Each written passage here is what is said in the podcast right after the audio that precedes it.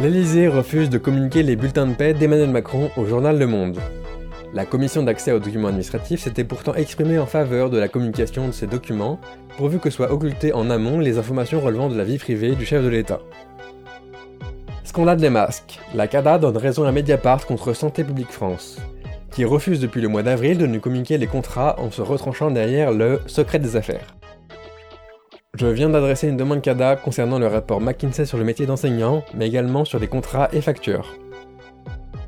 Vous avez sûrement déjà vu passer ces messages sur les réseaux sociaux ou dans la presse.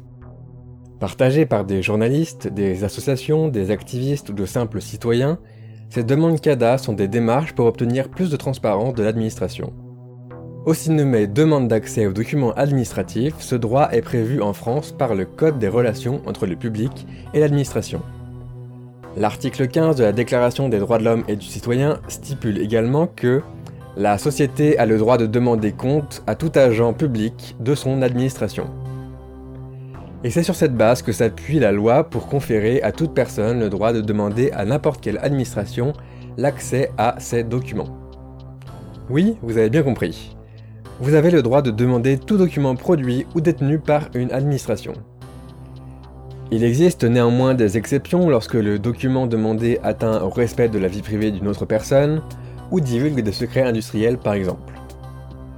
La CADA, la Commission d'accès aux documents administratifs, veille au respect de ce droit. Si vous obtenez un refus d'administration à l'accès à un document, ou que celle-ci ne vous répond pas sous 30 jours, vous pouvez saisir la CADA qui rendra un avis pour vous confirmer, ou vous infirmer le cas échéant, que le document est bien communicable. Ensuite, vous avez la possibilité d'attaquer l'administration devant la justice administrative si jamais celle-ci refuse toujours. Malheureusement, dans beaucoup de cas, il est assez compliqué d'obtenir les documents que l'on demande. Dans ce documentaire sonore, nous allons rencontrer différents praticiens de la demande CADA pour approfondir le sujet. Vont intervenir la journaliste presse écrite au journal Le Monde Laura Motet, qui est également présidente de l'Association des journalistes pour la transparence. 5-6 ans que je fais des demandes de documents administratifs et que ça m'est arrivé une seule fois de faire une demande à une administration en invoquant la loi euh, de 78 et d'obtenir directement les documents. Hélène Derbyshire, qui est directrice de l'ONG européenne Access Info. Et pourquoi la France n'a pas fait ça? Franchement, je ne sais pas. Je crois que c'est un peu la déconnaissance de cette convention en France. Et également Xavier Berne qui a rédigé un rapport parlementaire sur ce droit pour la députée Paola Forteza. Des administrations qui sont typiquement dans des démarches de mauvaise foi quand on détruit des documents qu'un demandeur a sollicités, c'est à l'évidence pour ne pas avoir à les lui fournir par la suite. Mais avant cela, c'est dans la campagne du Loiret que commence mon enquête. J'ai pu échanger avec Marc Ress, un des journalistes partageant le plus ces demandes CADA sur les réseaux sociaux.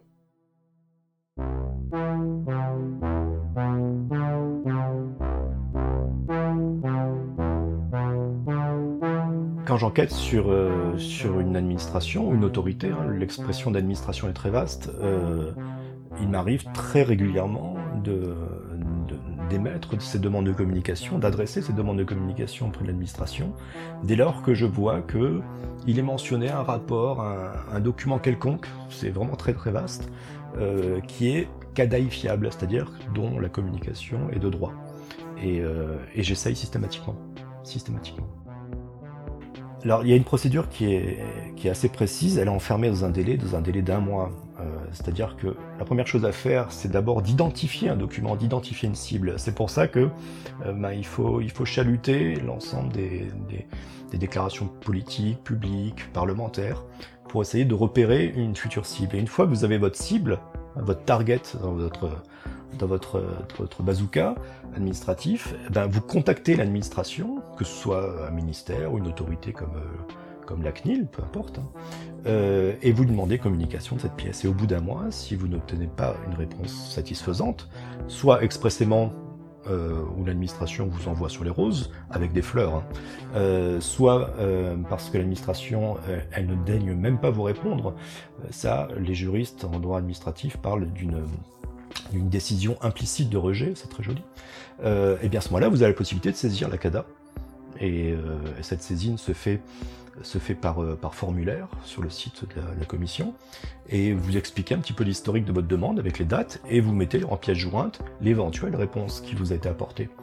Et euh, la CADA va prendre un certain temps, euh, parfois c'est plusieurs mois, euh, pour justement contacter l'autorité administrative défaillante, ou en tout cas récalcitrante, et ensuite elle va vous apporter, elle va analyser tout ça dans sa marmite, et elle va vous apporter une réponse par courrier écrit, hein, courrier écrit, et vous saurez à ce moment-là quel est l'état de la communicabilité du document administratif.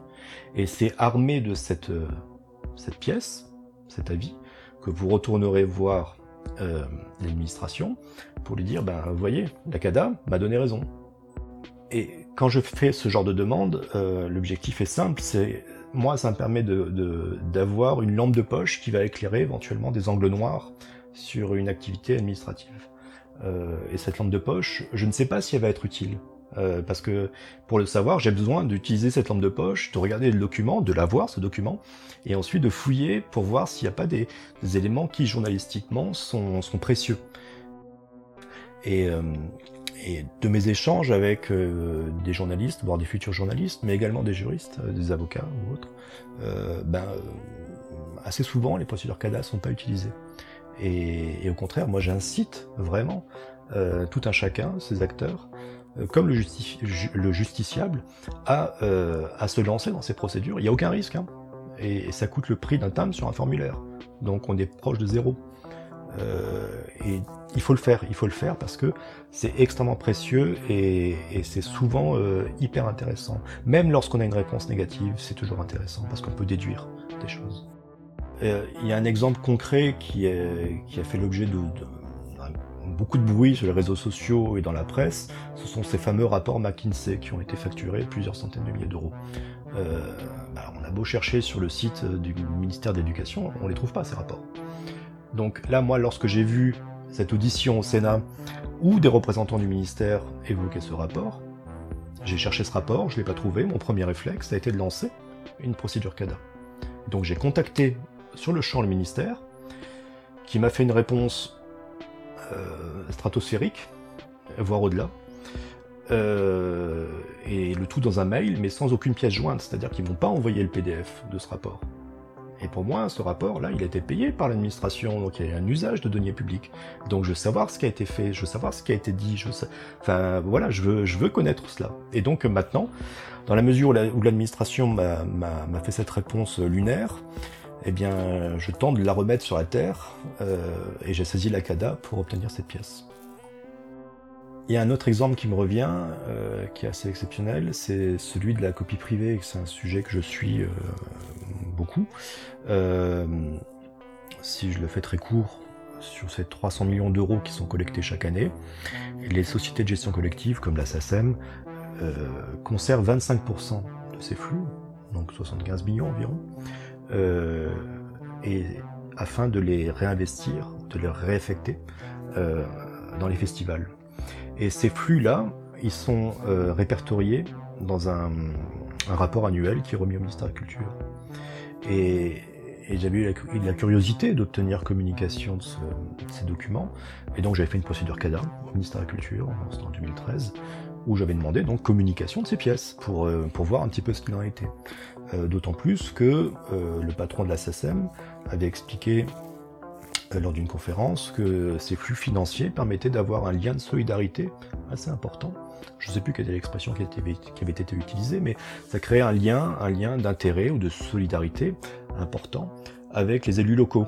Et quand vous avez un élu qui est en même temps député, Bon, je trouvais ça euh, journalistiquement euh, précieux.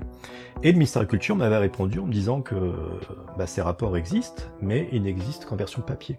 Et donc, j'obtenais gain de cause, mais il me fallait, moi, aller au ministère de la Culture, alors que j'habite pas sur Paris, euh, pour compulser mais des milliers de pages. Et je suis arrivé au ministère de la Culture, il y a trois personnes charmantes qui m'ont reçu, j'avais trois heures. Je me suis retrouvé donc euh, dans une pièce et j'avais trois heures pour consulter, compulser cette masse d'informations. Euh, j'ai fait ce que j'ai pu, hein. je tournais les pages, je prenais des photos très rapidement, et, j'ai raconté tout ça dans une actualité. Cette actualité, elle a, elle a ému, elle a ému en tout cas ceux au ministère de la Culture qui étaient, qui étaient assez sensibilisés sur les questions de, de transparence. Et euh, Aurélie Filippetti, qui était ministre de la Culture, euh, avait été également euh, sensible par ces questions. elle avait injecté un article dans un projet de loi création, l'avant-projet de loi création, en 2015. Et finalement, lorsque Aurélie est partie et qu'elle a été remplacée par Fleur, Fleur Pellerin, l'article est disparu. Et ce n'est que par finalement amendement que cette disposition est revenue. Donc le député Marcel Rogemont a fait voter par l'Assemblée nationale un amendement pour contraindre à l'open data de ces flux. Et, ça, c'est parti d'une demande CADA euh, émise dans un formulaire. Comme on l'a vu, Marc Ress est un abonné aux demandes de documents administratifs. Cependant, est-ce une méthode journalistique efficace et utilisée par beaucoup de journalistes? Pour le savoir, j'ai rencontré Laura Motet, présidente de l'Association des journalistes pour la transparence. Euh, donc on a, en tant que journaliste, plusieurs façons de récupérer des informations. Il y a tout simplement le travail de source, hein, euh, très classique, euh, d'aller voir une personne, récupérer un document qu'elle possède. et puis on peut aussi donc, faire appel à la CADA pour demander et récupérer des documents administratifs. Ça a plusieurs avantages de passer devant la CADA. ça permet de récupérer un nombre de documents très important et sur des données plus longues. Euh, par exemple, on a récupéré les sondages commandés par euh, Matignon, par l'exécutif euh, depuis 2017. donc ça, c'est indépendant de toute personne qui aurait pu passer par le service, nous donner un document. Donc avoir une vision vraiment très globale, ça c'est assez utile. Le défaut par contre de la CADA, enfin des demandes CADA, c'est qu'elles prennent énormément de temps. Pour, reparler de cet exemple sur les sondages, Pierre Genuel et moi avons fait la demande en septembre 2019 pour récupérer l'ensemble des sondages faits euh, par euh, le gouvernement d'Édouard Philippe euh, entre juin 2017 et septembre 2019. Et nous avons obtenu finalement ces documents qu'en janvier 2022, après avoir demandé les documents à l'administration, saisi la CADA, et puis après avoir attendu pratiquement deux ans un jugement du tribunal administratif qui finalement nous a donné raison, mais juste après avoir obtenu les documents. Donc c'est efficace dans le sens où on récupère énormément de documents. Ça ne l'est pas dans le sens où euh, on a mis plus de trois ans du coup pour récupérer ces documents, euh, ce qui dans un temps journalistique est extrêmement long. Euh, et d'ailleurs, les administrations généralement jouent la montre et comptent sur le fait que nous donner un sondage de 2017 ne nous servira à rien et donc que nous ne publierons pas dessus. donc l'efficacité, elle est à mettre en balance par rapport au temps euh, pendant lequel on, obtient les documents. Et pour faire un parallèle avec les demandes euh, de documents administratifs euh, côté européen, par exemple, les délais sont beaucoup plus courts. donc quand vous posez une question à une administration européenne, elle a 15 jours pour vous répondre. Elle a le droit de prendre 15 jours de plus. mais généralement, sous un mois, un mois et demi, on obtient les documents. En France, euh, il y a des délais euh, légaux qui sont déjà pas forcément euh, respectés. et au-delà de ça, généralement, on met deux ans pour obtenir des documents qui sont intéressants. Bah, en gros, l'association a été créée par trois personnes. donc Pierre Januel, qui est pigiste et journaliste indépendant, euh, qui travaille notamment pour la lettre A, euh, Mediapart euh, et Le Monde. Alexandre Lechenet, qui est un ancien du Monde et qui travaille actuellement à la Gazette des communes. Et puis moi-même. Et c'est parti d'un constat qui était qu'on avait beaucoup de discussions entre nous sur à la fois les jurisprudences, comment aborder tel ou tel, tel, ou tel sujet. Et euh, on s'est aperçu que bah, d'autres personnes euh, pouvaient peut-être bénéficier de notre expertise, d'autres personnes avaient peut-être des choses à apporter. Puis après, il y a, au-delà de l'aspect purement opérationnel, un aspect politique qui est porter le message euh, de demander davantage de transparence aux administrations et donc de publiciser davantage à la fois quand on obtient les documents, mais aussi et surtout les refus euh, des administrations pour expliquer euh, en quoi, à notre sens, euh, elles n'appliquent pas la loi de 78 sur la, la, communication des documents administratifs. En fait, ce qui est intéressant, je pense, à souligner, c'est que donc, les trois fondateurs qui sont Pierre Januel, Alexandre Lechenet et moi-même n'avons pas fait d'école de journalisme. et donc on a eu une approche dès le début en se disant comment je récupère des documents, sans forcément être journaliste au départ ou en étant simple citoyen curieux. ou alors en étant journaliste, mais en n'ayant pas forcément la science de l'approche des sources. et donc, c'est pas anodin le fait qu'on, je pense que c'est pas anodin le fait qu'on n'ait pas fait d'école de journalisme et qu'on ait cette approche un, poil différente, bien qu'on fait du travail de source aussi, hein, et c'est capital. Et par contre, comment on apprend bah, Justement, l'AJT, donc l'Association des journalistes pour la transparence, euh, on va essayer de développer euh, des petits cours qu'on va donner euh, en, en, école de journalisme.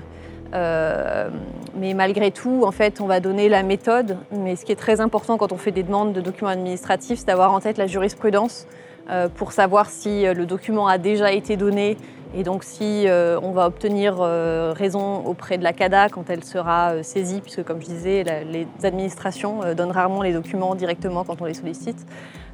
et en fait, ça, c'est finalement de l'expérience et, au-delà d'une formation sur la loi, c'est bien d'avoir en tête un peu les décisions qui ont déjà été prises par la CADA et le tribunal administratif. ensuite, voir le Conseil d'État, puisque c'est l'étape qui suit le tribunal administratif. Euh, oui, non, quelque chose qui est à noter, euh, c'est que euh, finalement, le problème, c'est davantage le fait que les administrations n'aient aucune volonté de répondre, enfin certaines administrations n'aient aucune volonté de répondre aux demandes. Et ça, ça s'illustre notamment par le fait que la loi de 2016 impose aux administrations d'une certaine taille d'avoir ce qu'on appelle un PRADA, donc une personne responsable des demandes de documents administratifs. Euh, et que euh, beaucoup, de, beaucoup de mairies, beaucoup de collectivités locales euh, ont appliqué cette loi et on peut demander des documents à la mairie d'Ambrieux, par exemple, qui est une petite ville.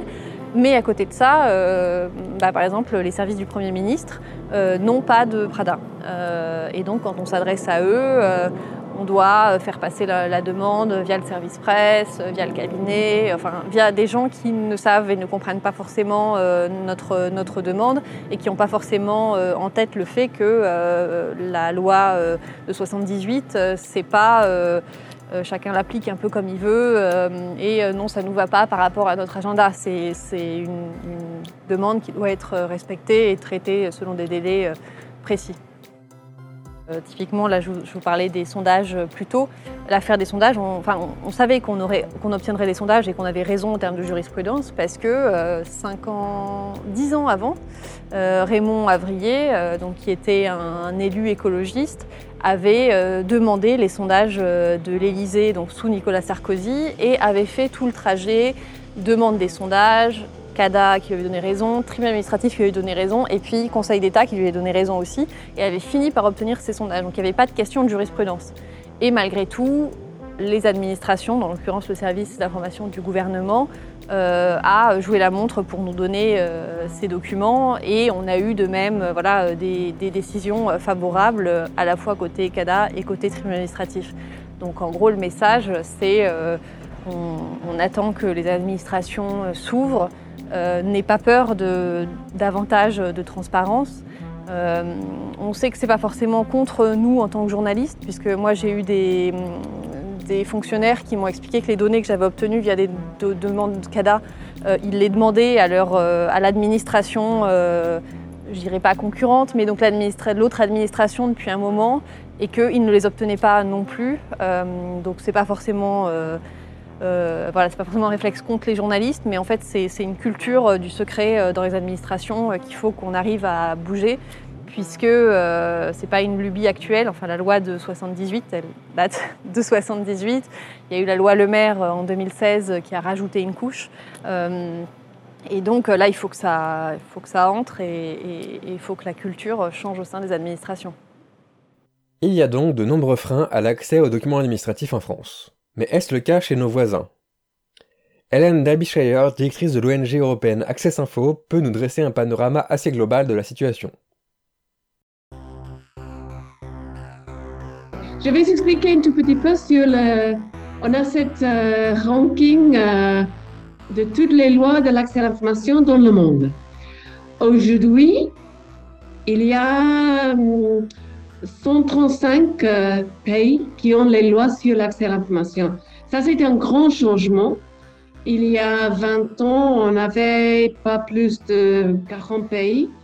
On a, mais, aujourd'hui, c'est quelque chose à voir une loi qui, une garantisse aux citoyennes de pouvoir avoir accès à l'information publique, c'est quelque chose qui est vraiment, euh, ça fait partie d'un euh, État démocratique au port des États qui veulent qu'on pense qu'ils sont démocratiques. Alors, on peut analyser cette loi pour voir euh, la qualité de la loi. Mais il faut que j'insiste un peu que c'est que la qualité de la loi. Ça ne veut pas dire que l'implémentation, l'application de la loi est vraiment bonne. OK, alors on a des pays euh, comme par exemple la Suède, la Suède qui avait la première loi sur l'accès à l'information dans le monde. Euh, c'est une loi qui date de l'année 1766, oui, 1766. C'est pas une loi terrible, mais il y a une culture de la transparence au Suède, alors que c'est plutôt facile euh, pour les, n'importe qui. Moi, j'ai présenté des demandes euh, euh, au gouvernement de la Suède, de, Suède, de, la Finlande, aussi, et j'ai eu des réponses dans quelques jours euh, et des bonnes réponses. Avec la loi française, la loi n'est pas très forte. Il y a des limitations, des vraies limitations là. Par exemple, c'est une loi qui n'applique pas à tous les, pouvoirs d'État. C'est plutôt une loi pour l'administration, pas pour le pouvoir euh, judiciaire ou le pouvoir législatif, par exemple. Et l'autre chose est que l'institution qui garantit, qui devrait garantir euh, l'application de la loi, en France, c'est la CADA, la Commission sur euh, l'accès aux documents administratifs. C'est pas vraiment une institution très forte. Et, je, parle de le financement, euh, je parle des ressources, y compris les ressources humaines. C'est pas très connu, c'est pas si connu comme le CNIL, par exemple, qui est très connu pour, pour la, protection des données privées, parce que le CNIL a beaucoup plus de ressources. Le CNIL aussi a beaucoup plus de pouvoirs. Ils ont des pouvoirs d'inspection, ils ont des pouvoirs de de prendre les décisions euh, contraignantes. Ils ont des pouvoirs d'imposer des amendes. Par contre, la CADA n'a pas ces pouvoirs. ces décisions sont que des recommandations.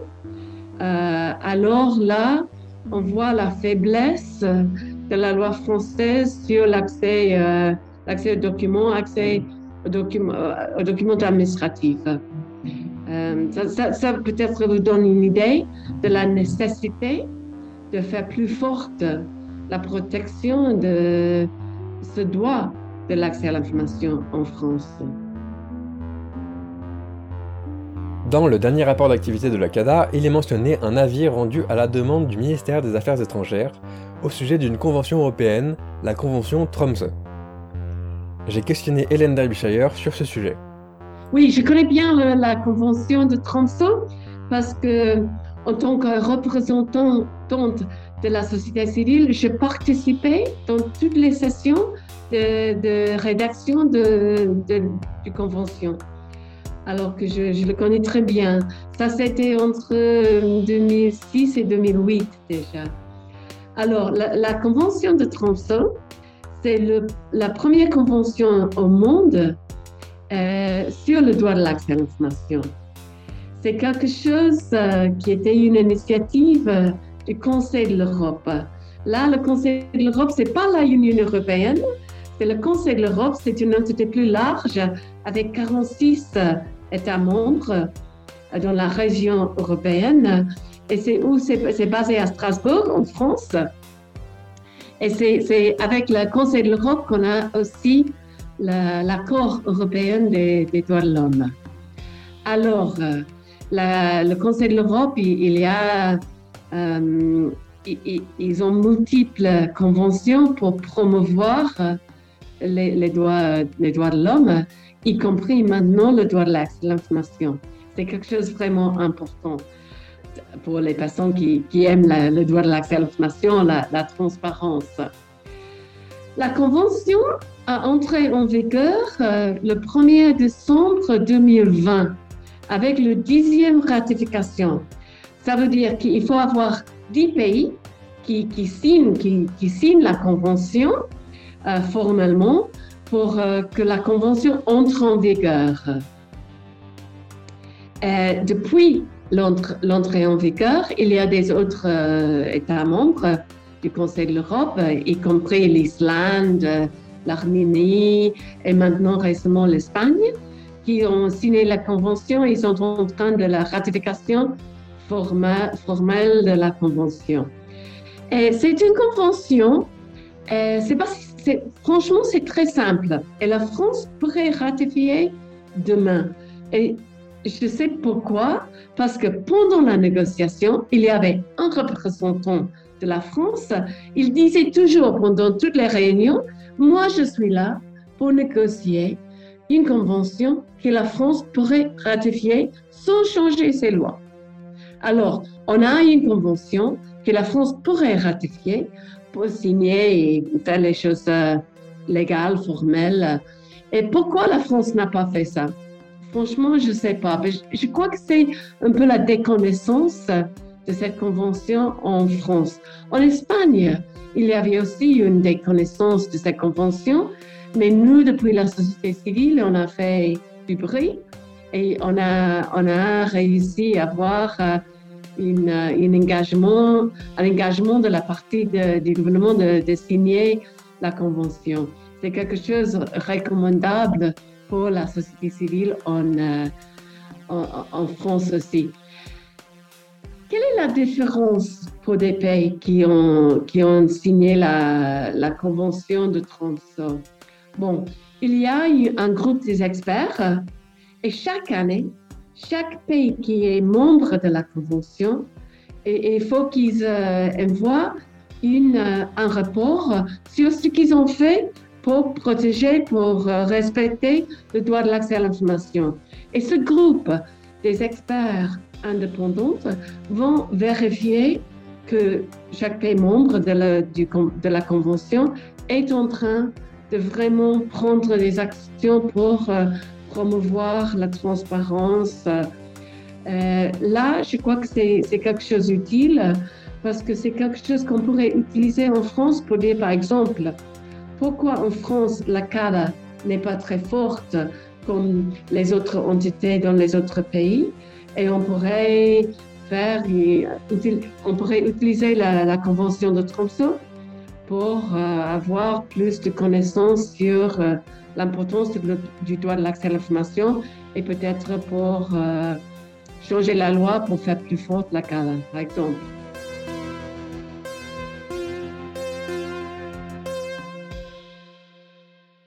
Signer et ratifier la Convention Tromsø pourrait donc être une avancée, au moins symbolique, pour le droit d'information en France. C'est aussi une garantie de voir ce droit perdurer grâce à un engagement international. Mais revenons en France. Début 2022, un rapport parlementaire sur le droit d'accès aux documents administratifs a été publié par la députée Paola Forteza. J'ai rencontré Xavier Berne qui était en charge de la rédaction de ce rapport pour nous donner d'autres pièces de mesures simples à appliquer qui pourraient améliorer ce droit. On va dire que ce qu'on a constaté, c'est qu'il y avait un problème qui était à la fois culturel, c'est-à-dire qu'il y a une forte culture euh, du secret au sein des administrations. Il y a un problème qui est également euh, budgétaire, c'est-à-dire que les administrations manquent à l'évidence de moyens, que ce soit financiers ou humains, pour justement garantir ce droit à la transparence. Et enfin, il y a un problème qui nous semble d'ordre législatif dans la mesure où est-ce que la loi est euh, parfois un peu trop restrictive ou est-ce que voilà, il y, a des, il y a des choses qui pourraient être changées sur le plan de la loi pour améliorer euh, la situation actuelle. Donc la première proposition qui nous semblait la plus évidente, c'était de répondre à ces difficultés budgétaires en augmentant les moyens des administrations pour que justement elles puissent satisfaire les demandes et remplir leurs obligations légales. Voilà, c'est on va dire la première chose très simple qui peut être mise en œuvre assez facilement. De la même manière, il y a un effort de formation qui devrait pouvoir être fait pour que justement essayer de limiter cette culture du secret qui prévaut assez injustement vu que ce droit est prévu par la Constitution. Ensuite, euh, on propose aussi qu'il y ait une commission euh, d'enquête parlementaire pour que euh, justement les administrations puissent rendre des comptes sur les difficultés qu'elles rencontrent, mais aussi pourquoi dans certains cas il y a trop d'inertie de leur part. On voit qu'il y a quand même certains cas qui sont, je pense, assez pas forcément marginaux, mais on va dire qu'ils sont accessoires. C'est pas la, majorité des cas, mais où est-ce qu'il y a des administrations qui sont typiquement dans des démarches de mauvaise foi quand on détruit des documents qu'un demandeur a sollicité c'est à l'évidence pour ne pas avoir à les lui fournir par la suite. Donc là, typiquement, quand on est dans ce genre de cas de figure, il y a quand même un problème et il faut que les administrations puissent rendre des comptes. Là-dessus, c'est le rôle du Parlement que de contrôler l'action du gouvernement et l'administration. Et enfin, le, dernier axe qu'on a mis en avant, c'était effectivement différentes euh, propositions de réforme d'ordre législative pour faciliter les, procédures, pour que toute la procédure ne repose pas sur le demandeur et euh, voilà, pour équilibrer un petit peu euh, cette loi CADA qui aujourd'hui on voit que l'équilibre de par la pratique, il est à la défaveur des citoyens et à l'avantage des administrations. Et on fait une batterie de, propositions euh, à ce sujet. Comme on l'a vu, il est possible d'améliorer l'exercice du droit d'accès aux documents administratifs par plusieurs moyens. Une des manières souvent évoquées est de donner plus de pouvoir à la CADA, comme celui d'investigation ou même celui de pouvoir rendre des décisions exécutoires et non de simple avis. Ce qui est frappant, c'est que ce débat n'est pas nouveau. En 1981, alors que la CADA était en activité depuis moins de deux ans, cette dernière écrivait dans son rapport d'activité ces mêmes préconisations. Malheureusement, en 2022, pas grand-chose ne semble avoir changé. Outre les mesures qui pourraient être adoptées, le droit d'accès aux documents administratifs est, comme tous les droits, un droit vivant lorsqu'il est utilisé. Ainsi, et c'est ce qu'on pourrait retenir de tous ces échanges, c'est que c'est maintenant à vous de le faire perdurer. En tant que citoyen, vous pouvez vous aussi demander des comptes aux administrations. De nombreuses ressources sont disponibles en ligne pour vous aider, comme le site madada.fr qui permet de faire très facilement des demandes CADA. Alors, aux documents, citoyens